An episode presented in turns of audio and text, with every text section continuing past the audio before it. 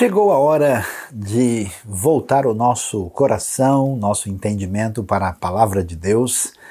E hoje nós vamos refletir sobre Mateus capítulo 5, versículos 21 a 26. E o tema da nossa meditação será perigo, como acabar com os inimigos. Uau, que coisa é essa? Será que devemos subir a serra e começar a guerra? O que, que vamos dizer nesse mês que estamos pensando em conhecimento bíblico, aprofundamento na palavra e como é que essas coisas se ligam diretamente à visão bastante prática da vida. Vamos falar sobre isso porque é um momento adequado quando nós estamos num ambiente de tanto atrito, tanta polarização, tanto conflito, uh, tantos guerras, desencontros e elementos problemáticos no mundo onde há tanto sofrimento e a gente precisa refletir sobre esse assunto. E para falar sobre isso, eu queria chamar a atenção do versículo 21 de Mateus em diante, quando nós vemos o que Jesus começa a nos ensinar depois de ter falado sobre a questão da chegada do reino e da maneira como a gente lida com a lei de Deus. Jesus diz o seguinte: Vocês ouviram o que foi dito aos seus antepassados: Não matarás? E quem matar estará sujeito a julgamento. Mas eu digo a vocês que qualquer que se irar contra seu irmão estará sujeito a julgamento. Também qualquer que disser a seu irmão racá será levado ao tribunal, e qualquer que disser louco corre o risco de ir para o fogo do inferno. Portanto, se você estiver apresentando uma oferta diante do altar e ali se lembrar de que seu irmão tem algo contra você, Deixe sua oferta ali, diante do altar, e vá primeiro reconciliar-se com seu irmão, depois volte e apresente sua oferta.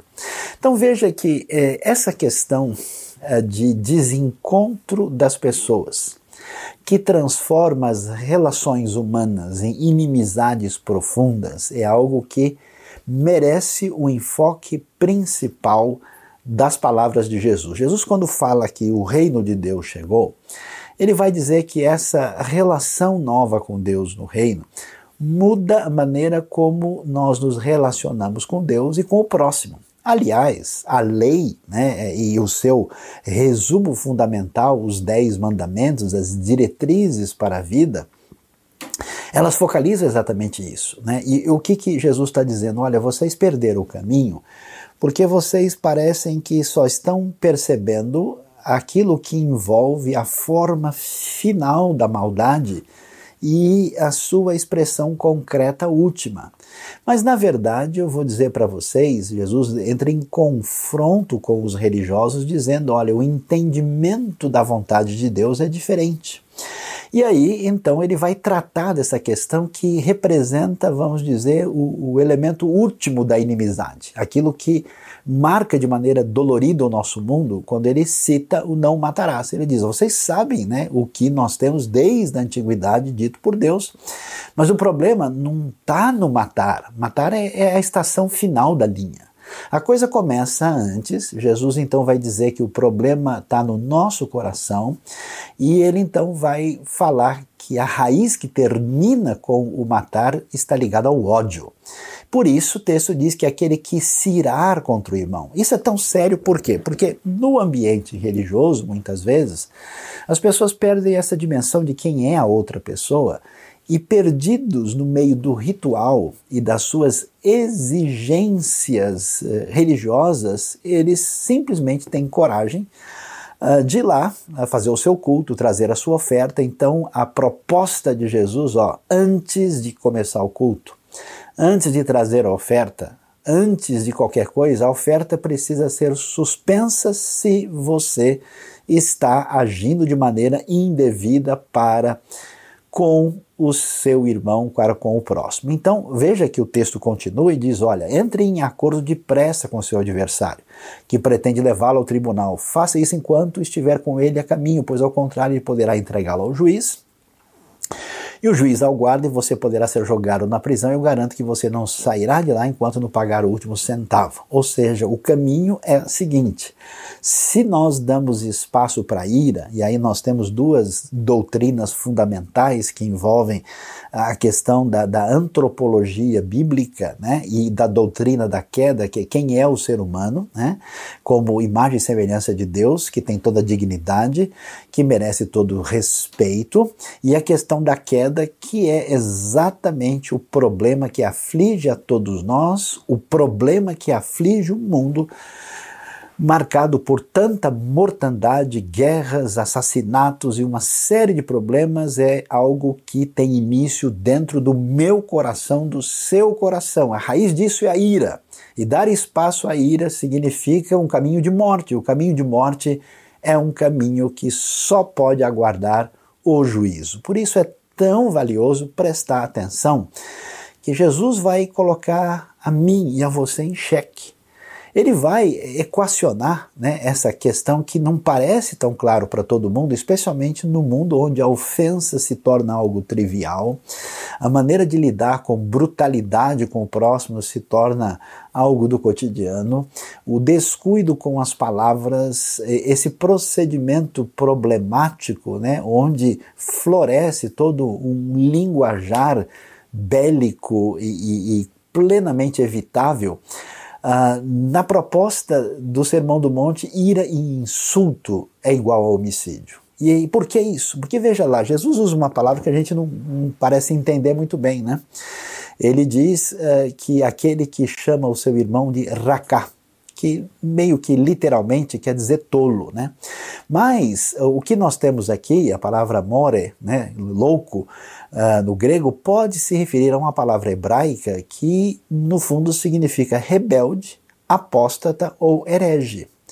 Ou seja, o que, que nós vemos aqui aparecer no enfoque que Jesus apresenta? Para que alguém legitime a violência, é necessário transformar o próximo em verdadeiro inimigo.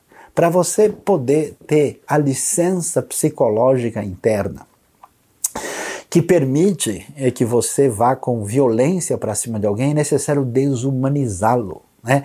Você vai se lembrar da catástrofe, por exemplo, do Holocausto, onde as pessoas foram reduzidas a números. Né?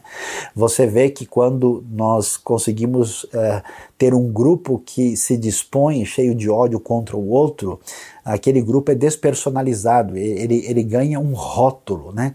ele ganha um nome que dá uma licença para a expressão de violento. O rosto humano dessas pessoas desaparecem algo completamente diferente da proposta e do procedimento de Jesus. Então, olha como o texto bíblico é forte. Quem condena seu irmão ao inferno corre o perigo de ir para o inferno. É o que Jesus está dizendo.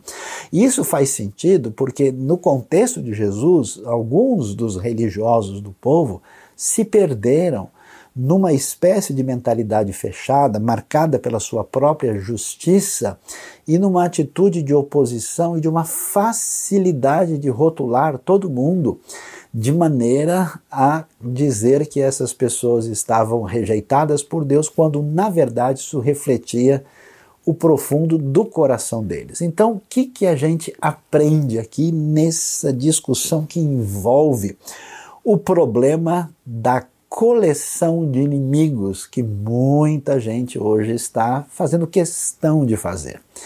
Coração irado e palavras de insulto talvez não causem um homicídio assim de imediato, mas diante de Deus são vistos pela ética de Jesus aqui em Mateus como um homicídio. Veja uh, que o apóstolo João vai dizer que quem odeia seu irmão é assassino. E essa palavra é forte.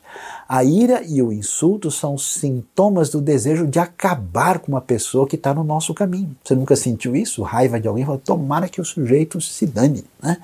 Nossos pensamentos, olhares e palavras indicam que chegamos a dizer: tomara que morra.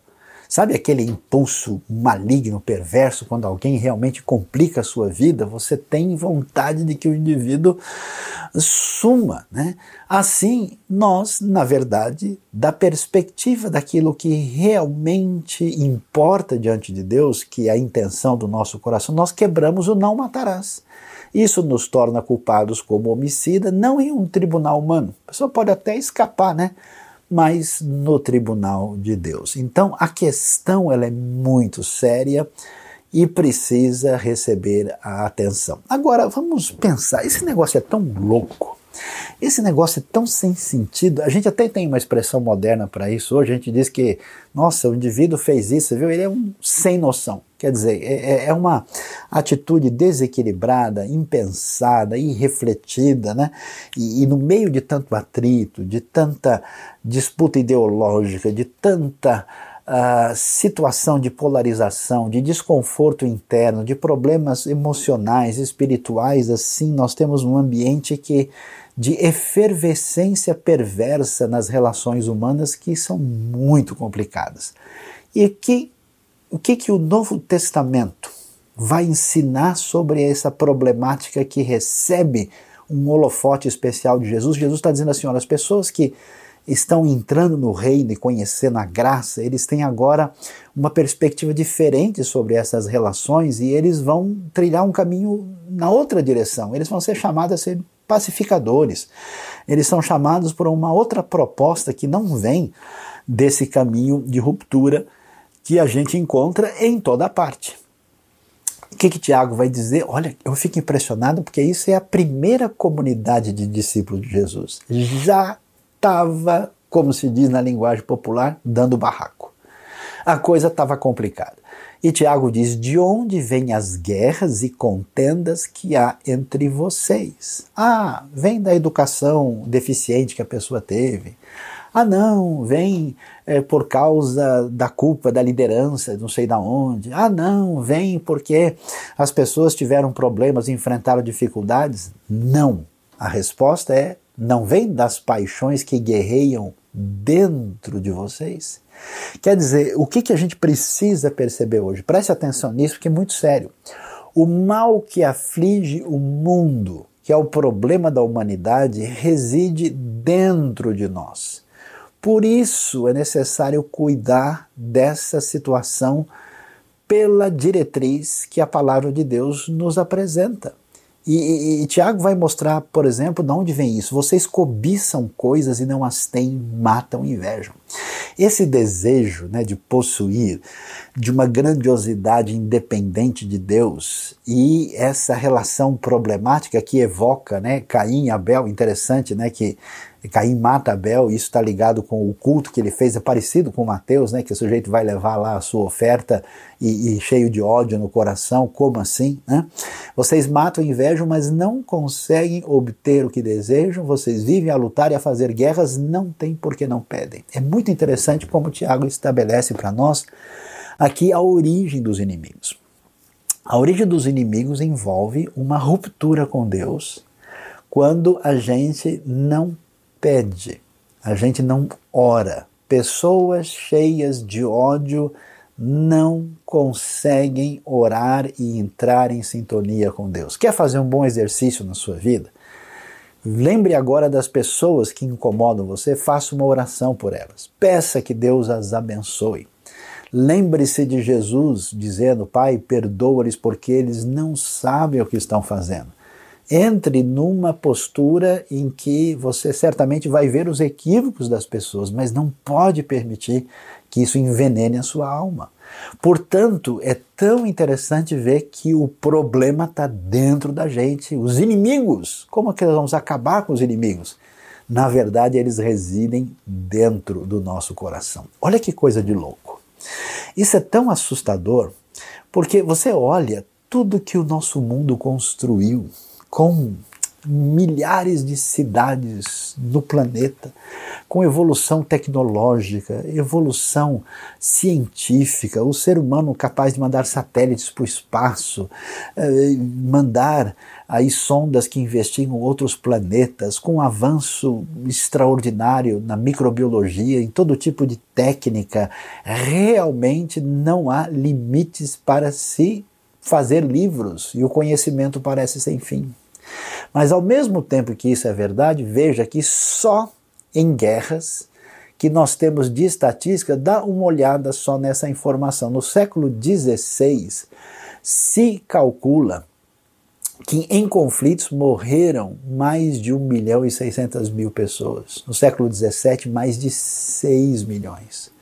No século XVIII, mais de 7. No século XIX, quase 20. E no século XX, quase 110 milhões de pessoas, numa proporção que ultrapassa 4% da população mundial. Isso é só uma história de mortandade ligada às guerras e conflitos. Isso não está incluindo assassinatos, não está incluindo outro tipo de violência que depois é decorrente. Quer dizer, você imagina uma situação em que todo o progresso humano consiste numa multiplicação de violência assassina que se torna liberada exatamente quando nós tiramos da nossa frente o rosto do outro, afastamos qualquer ideia da nossa fraternidade e humanidade e a pessoa é rotulada de apenas inimigo. Isso é assustador e, e, o que, que é tão terrível nessa história é que isso é tão fácil de acontecer comigo e com você.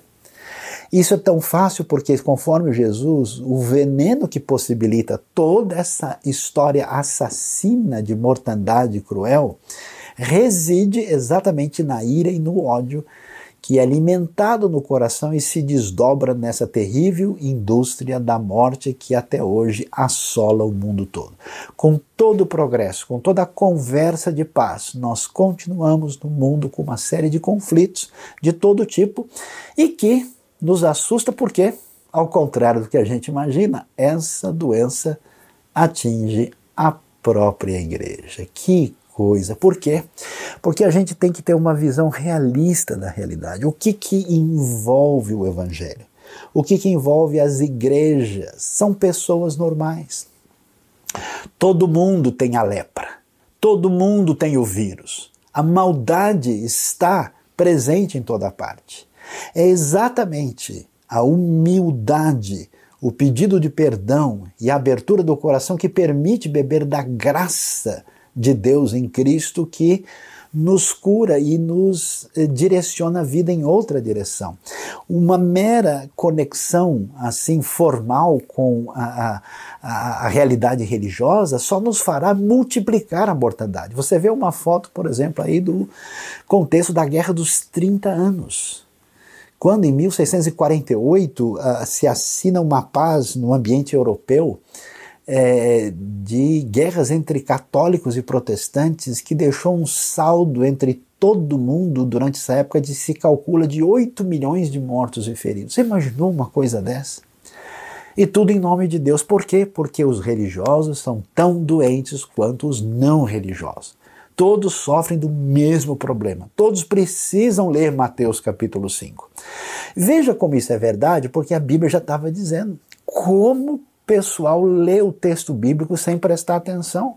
Olha Filipenses 1, uma igreja inclusive elogiada, uma igreja maravilhosa. Paulo está sensibilizado como esse pessoal quer contribuir para a obra de Deus.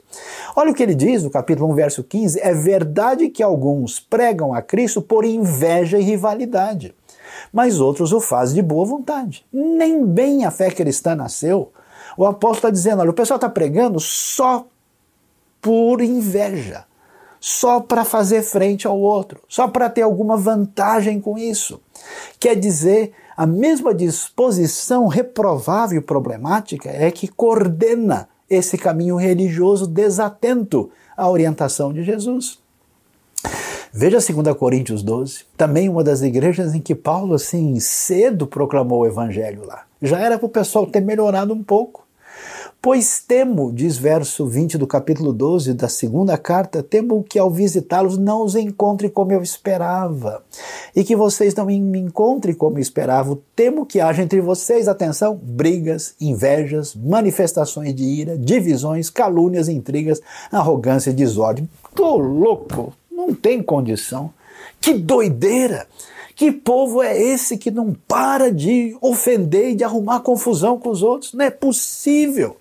A mesma doença que envolve a ira, que tem destruído pessoas, países, comunidades, tribos, povos, é o mesmo veneno que pode atingir a comunidade das pessoas que levam o santo nome de Cristo Jesus, nosso Senhor.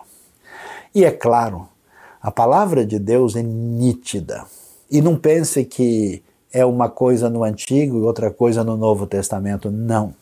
Ah, mas não tem uma série de conflitos? A Bíblia não fala do inimigo? Sim, mas num contexto de queda, num contexto de, eh, de, de segurar a propagação do mal na sua manifestação extrema, num contexto equivalente a um, a um elemento cirúrgico que precisa ser feito, senão tudo se acaba. Mas não é, jamais é o ideal, o desejo de Deus que as coisas caminhem nessa direção. Veja só o conselho bíblico nítido de reprovação divina para o comportamento que precede a ira, que gera o ódio, que causa a morte e que configura pessoa que é como eu e como você, como inimigo. As seis coisas que o Senhor odeia, sete coisas que ele detesta: olhos altivos, língua mentirosa, mãos que derramam sangue inocente, coração que traça planos perversos, pés que se apressam para fazer o mal a testemunha falsa que espalha mentiras e aquele que provoca discórdia entre irmãos. Você reparou o detalhe do Provérbios capítulo 6, esse livro de sabedoria? Quer dizer, Deus detesta sete coisas e o ápice, a última, que é colocada como algo assim especialmente problemático, né? que compete com quem né, derrama o sangue do outro, quem se apressa para fazer mal, né? Quem tem língua mentirosa é quem provoca discórdia entre irmãos. Meu querido, eu faço um apelo a você que me ouve, meu querido, minha querida. Quando você for compartilhar qualquer palavra, seja ao vivo, seja por meio de uma carta, seja por meio de uma rede social, seja por um e-mail, Preste atenção em que medida o que você faz contribui alguma coisa para diminuir o veneno que mata a humanidade. A destruição de gente que realmente tenta fazer com que a doença que está aí seja espalhada como um vírus que é soprado no rosto do outro. Aquele que provoca discórdia, está num caminho absolutamente reprovado por Deus. Agora a gente pergunta, mas por que isso? Para que isso? Qual é a vantagem? Olha que coisa impressionante.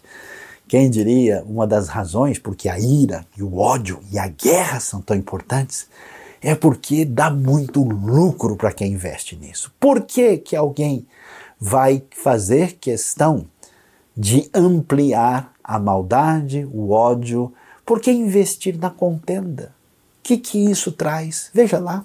Primeira coisa, holofote de destaque. O veneno roda no sangue das pessoas. E quando a gente diz alguma coisa muito especial, olha, pessoal, vamos ajudar essa comunidade necessitada que precisa é, de alimentos para sobreviver, isso não ganha muito destaque. Mas quando alguém diz, olha, pessoal, o fulano aqui é perverso e a gente tem que bater nele porque aí todo mundo, oh, quem que é? Começou a luta, queremos assistir.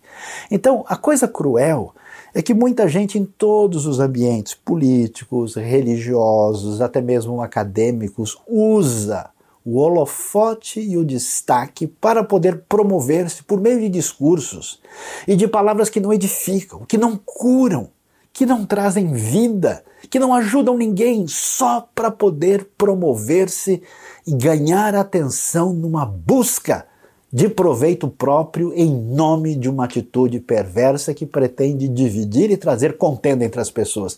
Isso é um absurdo. A pessoa ganha ânimos acirrados e manipuláveis. Sim, porque muita gente sendo atingida por um discurso de ódio, facilmente é inflamado e se levanta como alguém de uma torcida organizada que está disposto a atingir a pessoa feita à imagem e semelhança de Deus à sua frente. Ânimos acirrados e manipuláveis é um recurso perverso que o discurso da maldade investe para ter resultados favoráveis em função disso. É muito complicado. Por isso eu acho tão extraordinária a pessoa bendita de Cristo Jesus, nosso Senhor, que mostra seu coração de misericórdia e de cura para um romano por um judeu religioso, para crianças, para uma mulher samaritana, para todo tipo de gente. Que coisa distinta e diferente num ambiente dividido, num império poderoso que domina o mundo, que tem a linguagem da violência e numa comunidade machucada que quer reagir com violência para implantar a justiça, Jesus fala de maneira diferente. Por que a guerra dá tanto retorno? Porque polarização e domínio ideológico é um outro caminho, em que nós uh, investimos numa maneira em que, uma vez que eu transformo uma pessoa, um grupo X, em mal, politicamente, religiosamente, uh, ou de qualquer outro tipo de postura, eu tenho uma licença interior perversa para odiá-lo, e aí fico debaixo de um domínio ideológico, de uma polarização e aí, de fato, fica difícil ler Mateus 5, 21 de novo. O lucro financeiro com o material bélico. A gente não faz ideia nesse mundo, de todos os lados. No contexto do Oriente, do Ocidente, do Hemisfério Norte, do Hemisfério Sul, em todos os quadrantes da Terra, como material bélico.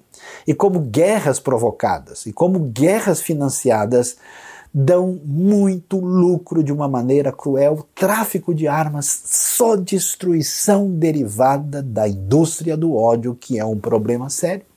Existe um lucro financeiro, por isso tanta gente investe nisso e muita gente se torna refém e propagador do maldito vírus.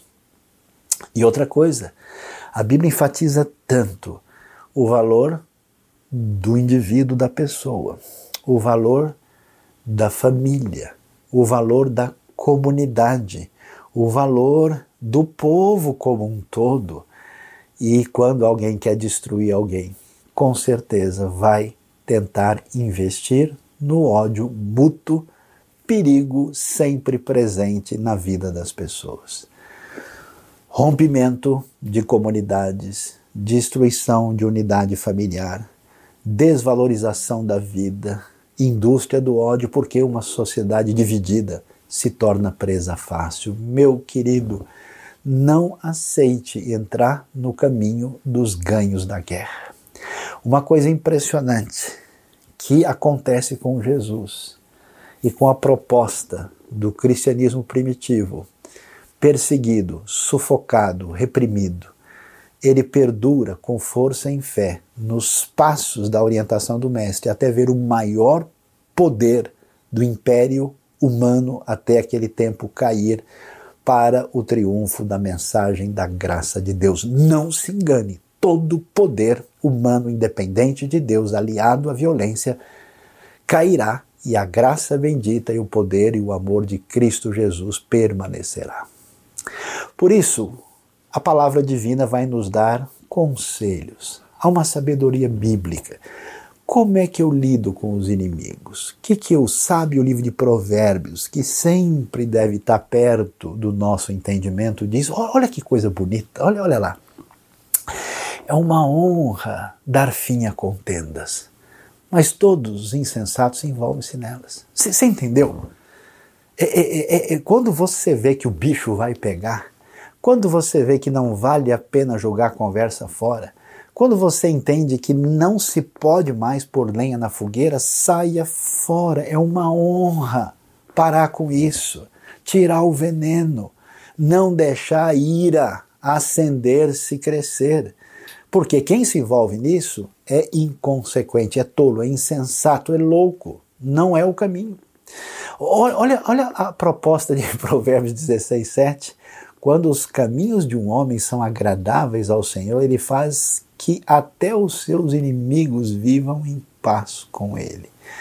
Que coisa interessante, a bênção de Deus está em ele nos atingir de tal forma que a suavidade do nosso coração e das nossas palavras fazem que até aquele que odeia e detesta você baixe a bola e fiquem numa situação de tranquilidade. Provérbios ensina a gente a usar as palavras e o linguajar para suavizar essa bomba relógio que mora perto da gente pode explodir a qualquer momento.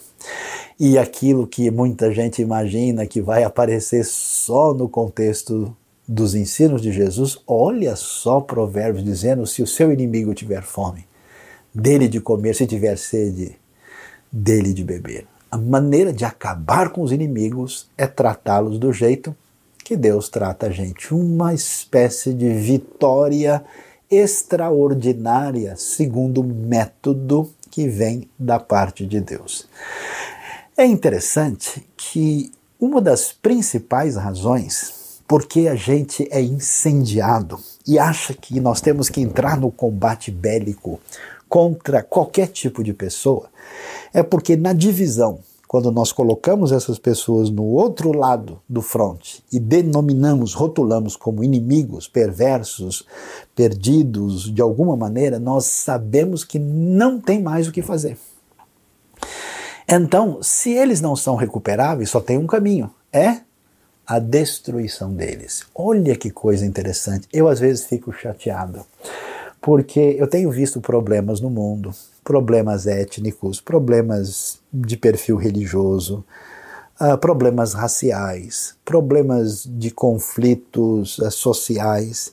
E aquilo que às vezes me incomoda vendo a linguagem de certas pessoas é que ao descrever um certo grupo, o diabolizam por completo e dizem: olha, não tem o que fazer, tem que dar um fim nesse negócio. E um dos cenários onde eu ouço muito isso é sobre a perspectiva, né? sobre a realidade, por exemplo, do contexto do Oriente Médio. Um dia desses eu comentei alguma coisa que tem um caminho muito promissor de paz e alguém diz, ah, essa paz significa o fim do mundo, porque quando falar em paz já sabe que vai acabar com tudo. Eu falei, mas não é possível como as pessoas estão armadas apenas para verem o desastre. Veja só a profecia de Isaías na proposta do reino quando vê inimigos mudados. Olha só, Isaías 19, 23, 25. Naquele dia haverá uma estrada do Egito para a Síria. Os assírios irão para o Egito e os egípcios para a Síria, e os egípcios e os assírios cultuarão juntos. Naquele dia, Israel será um mediador entre o Egito e a Síria, uma bênção na terra. O Senhor dos exércitos abençoará, dizendo: Bendito seja o Egito, meu povo, a Síria, obra de minhas mãos, e Israel, minha herança. A, a, visão extraordinária dos profetas, da inauguração da plenitude do reino divino, não é uma visão simplesmente de multiplicação de caos para a gente ver o mundo pegar fogo. A ideia é que se tem duas coisas que nenhum israelita vai querer ouvir, é sobre o Egito, onde eles foram escravos, onde passaram ali aquele sofrimento de tantos anos e tiveram que fugir para poder é, escapar com vida do terrível poder do Faraó, e a Síria, que destruiu o Reino do Norte, acabou com Samaria e quase destruiu Jerusalém. Esses dois são assim inaceitáveis. Exatamente aqueles que exemplificam o pior tipo de inimigo, diz a Bíblia que na redenção teremos junto Egito, Assíria e Israel, porque a proposta de Deus é mudar o caminho do inimigo. A Bíblia aposta numa coisa chamada recuperação, mudança, ou seja, redenção, que é extraordinariamente definida e a marca registrada da fé cristã. Por isso é impressionante que no contexto bíblico você vê o pior tipo de gente, aquilo que ninguém mais espera, o poder do evangelho pode transformar essa pessoa e fazer com que aquele que representava ameaça seja curado, mudado e transformado pelo poder do evangelho. Veja só a proposta clara e esse é o desafio que você vai ter hoje na sua vida. É hora de parar o mal. O problema do mal, o problema do vírus, o problema da contaminação é chegar em mim e eu abrir espaço, né, não usar a máscara do cuidado divino, não se proteger adequadamente, multiplicar esse mal. Não permita que isso aconteça. Olha, olha bem os conselhos de Romanos 12. Tenham uma mesma atitude uns para com os outros. Não sejam orgulhosos, mas estejam dispostos a associar-se a pessoas de posição inferior. Não sejam sábios aos seus próprios olhos, não retribuam a ninguém mal por mal, nem no Facebook, nem no Instagram, nem no telefone, nem de outra maneira. Não retribuam a ninguém mal por mal significa no grego não retribua ninguém mal por mal.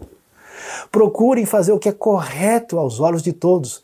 Façam todo o possível, todo o possível é todo possível para viver em paz com todos. Amados, nunca procuram vingar-se.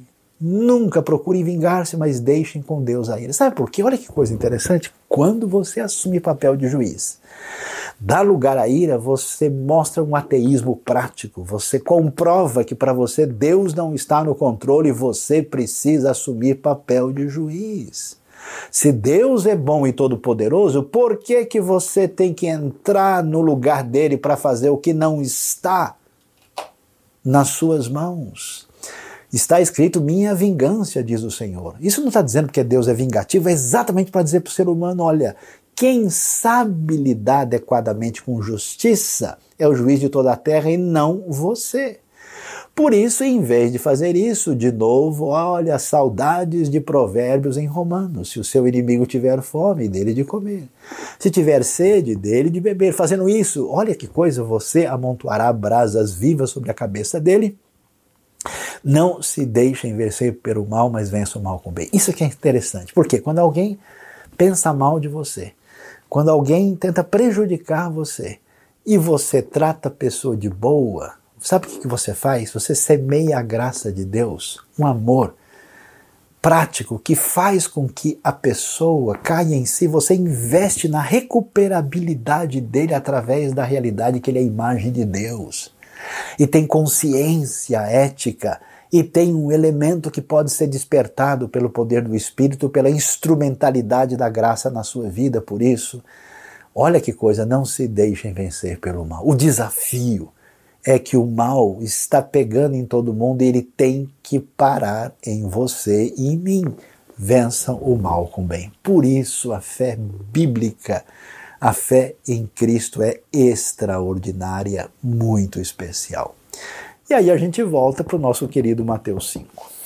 E ele vai agora lá na frente retomar um pouco desse assunto da relação com os outros e vai nos dar a sua palavra final e agora sim, diante do perigo, é hora de acabar com os inimigos. Vamos acabar com os inimigos? Vamos? Como? Mateus capítulo 5 nos ajudará. Vocês ouviram que foi dito: ame o seu próximo e odeie o seu inimigo? Na verdade, foi dito, mas dito quando? Pela tradição. Nenhum texto bíblico manda odiar o inimigo.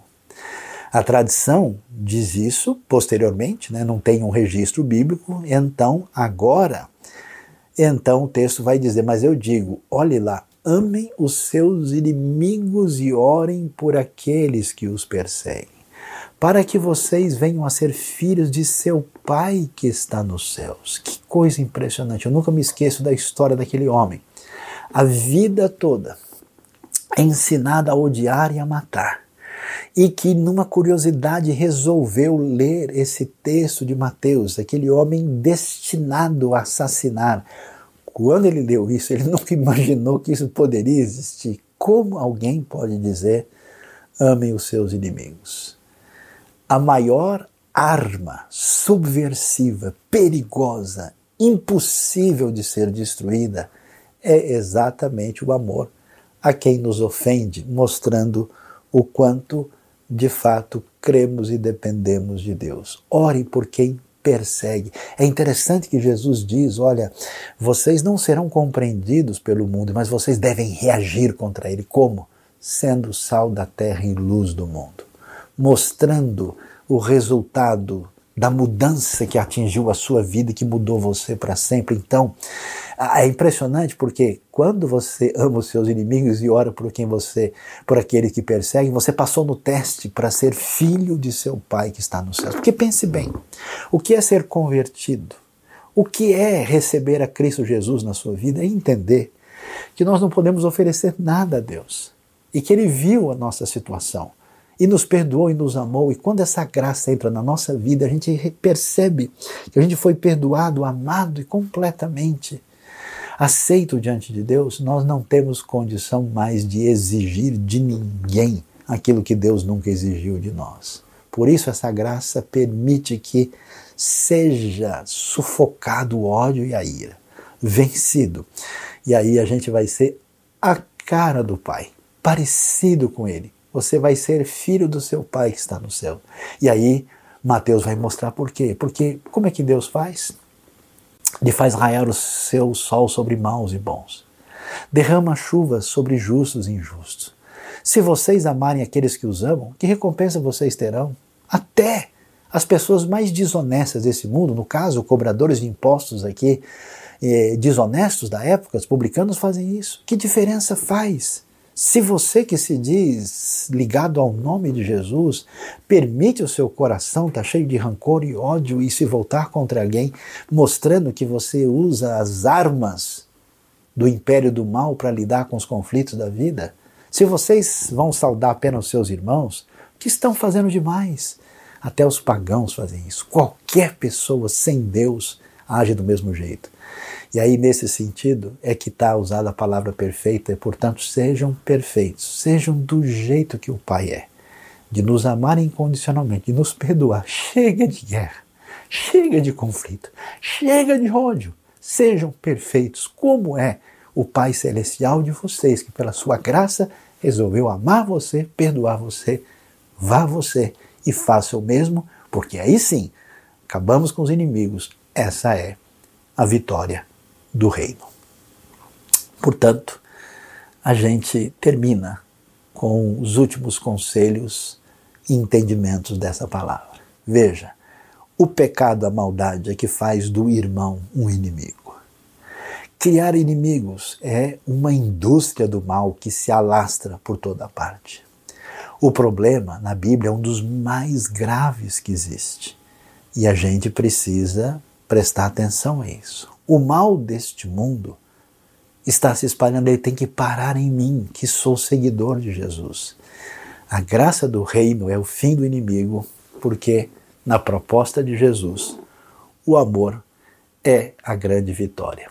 Deus abençoe a nossa vida, abençoe o nosso coração e nos instrua profundamente pelo seu Espírito o que devemos fazer nos próximos dias.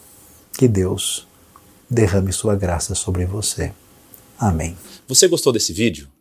A IBNU tem muito material para abençoar a sua vida e de outras pessoas, então se inscreva no nosso canal e ative o sininho para receber as nossas notificações.